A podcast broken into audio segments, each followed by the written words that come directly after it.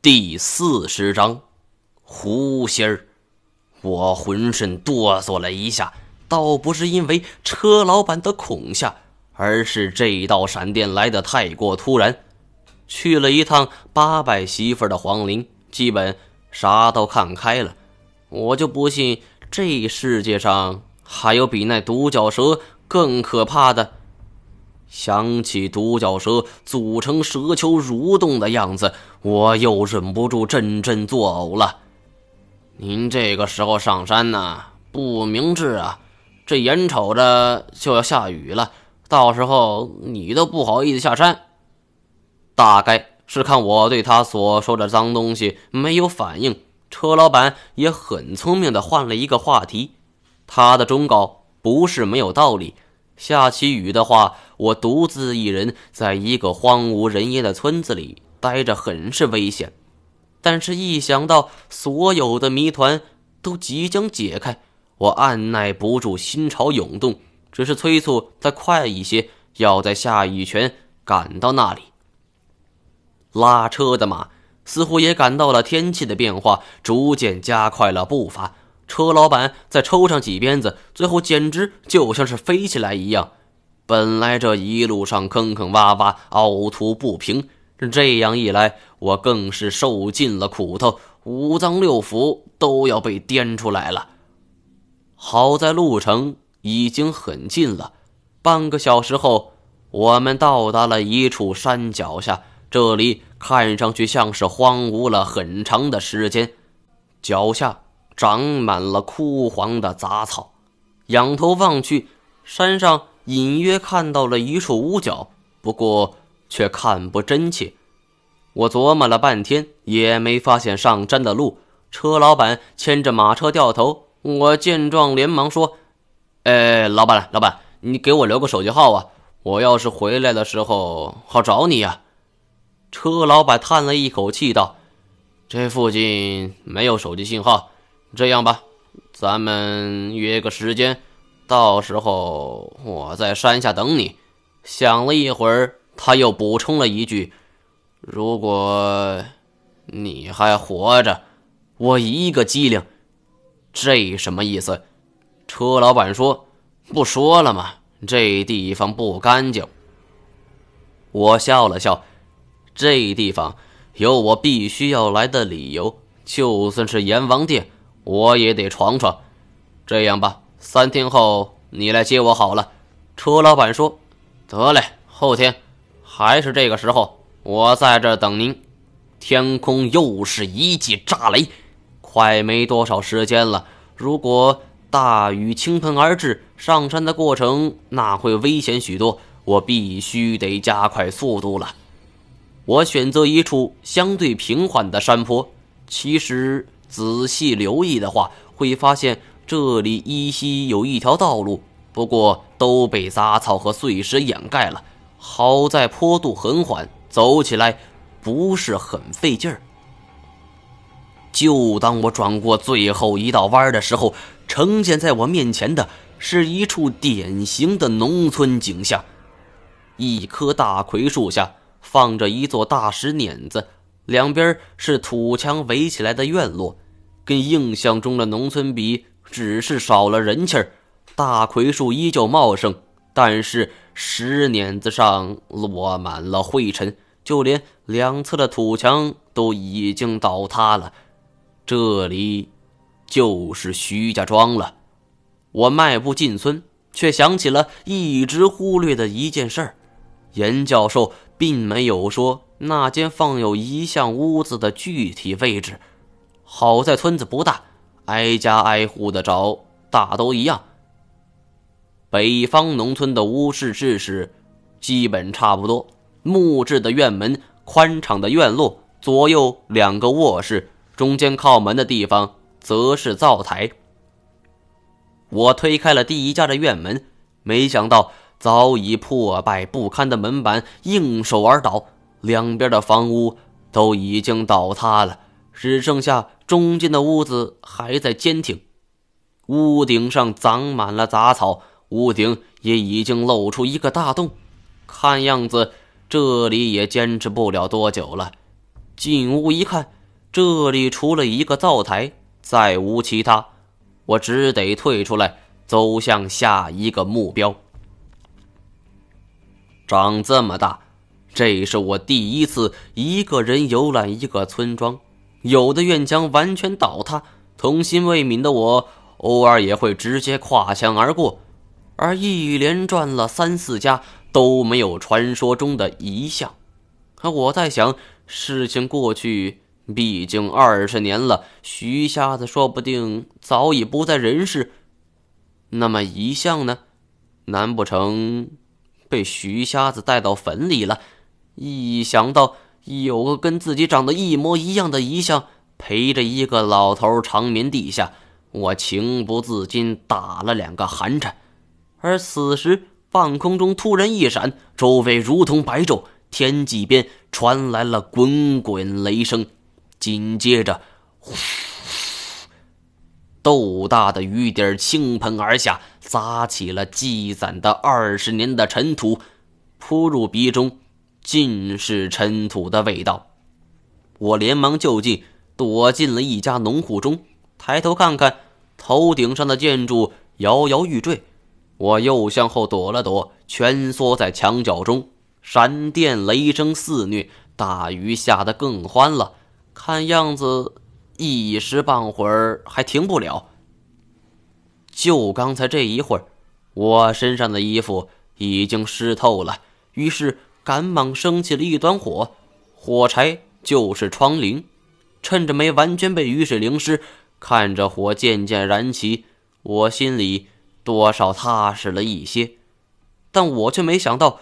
这时不过初春，竟然会下这么大的雨，寒风夹裹着雨点噼噼啪啪的砸进来，门板已经完全破败了，想挡住斜入的雨水那是不大可能了。我只好多添一些柴，加大火势，免得被熄灭。但是就在我冒雨捡柴的时候，我无意中瞥见雨雾中有一户人家。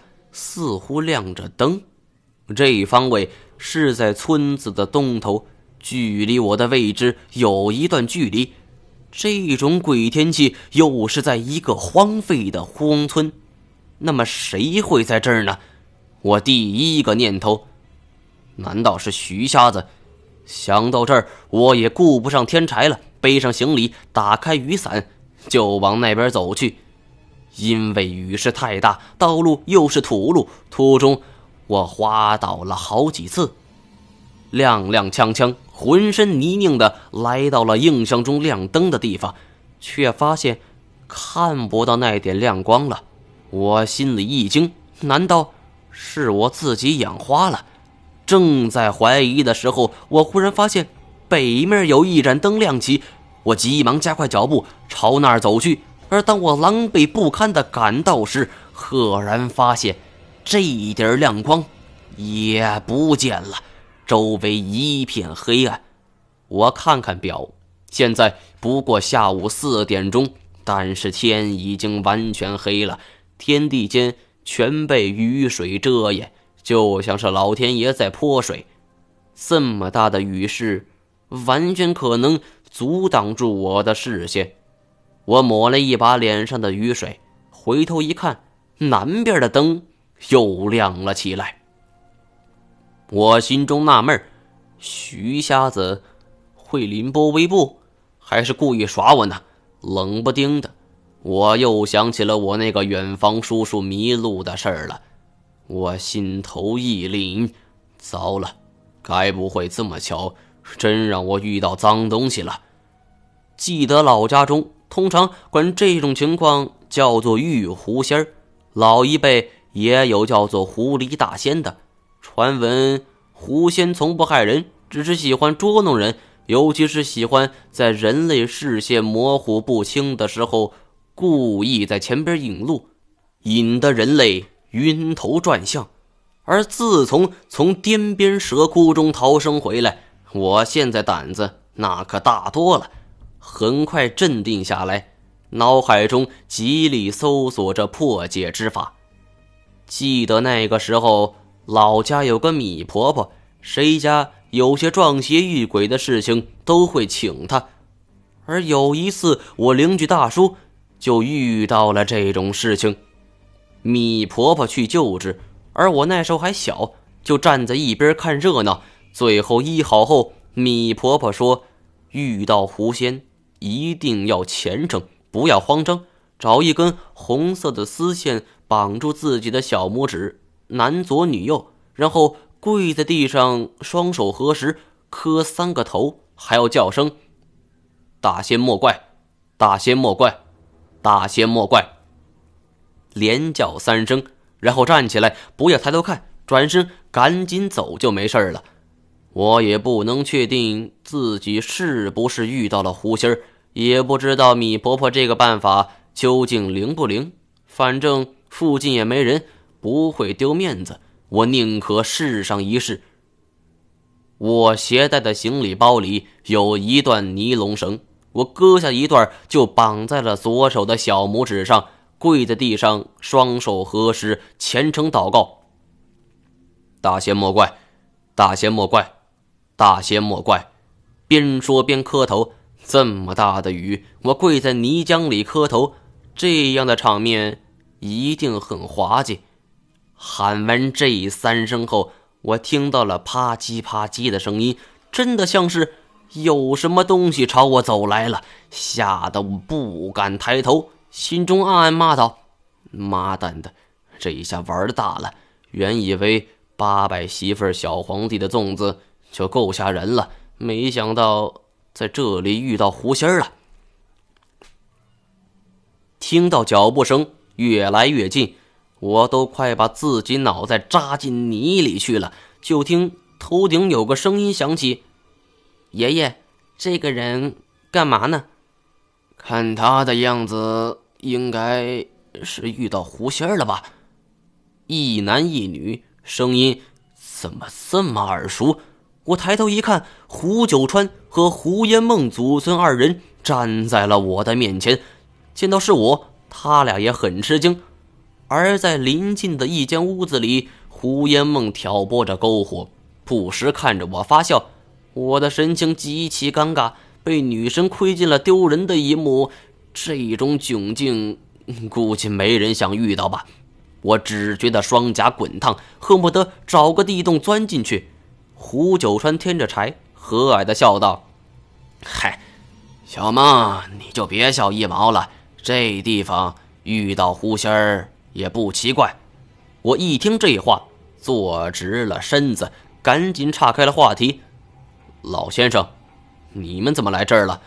胡九川闭目想了片刻，说道：“来这里，我们是来祭拜先人的。”顿了顿，又说：“这里过去有一片乱葬岗，我的爷爷。”就是葬在这儿的。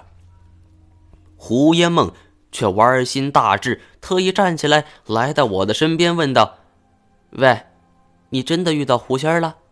我尴尬的笑了笑，把自己的遭遇讲了出来。不过，另一个疑问却浮上了心头：徐家庄竟然有一片乱葬岗。不过，一想也是，过去的乱葬岗大部分。都选择在了人迹罕至的山上，这一片孤村既然选择在这儿，那么有片乱葬岗也不足为奇了。我趁机问起了胡九川关于胡家庄的事儿，胡九川耐心地对我说：“徐家庄很早就有了，好像是乾隆年间吧，因为常年内乱。”河北、河南、山东一带人口凋零，为了繁荣中原，就从山西、陕西两地征调人口，其中一支人就安置在这儿。你以前是这儿的？胡九川笑了，嘿，不是啊，只是因为十几年前这里的年轻后生一夜之间好像都消失了似的，而据说。过了好久，有一个后生回来了，不过他的眼睛瞎了，舌头也没了半截。村里的姑娘都嫁不出去了，再加上交通逐渐不方便了，人们逐渐迁出去了，徐家庄也成了一座废弃的村落。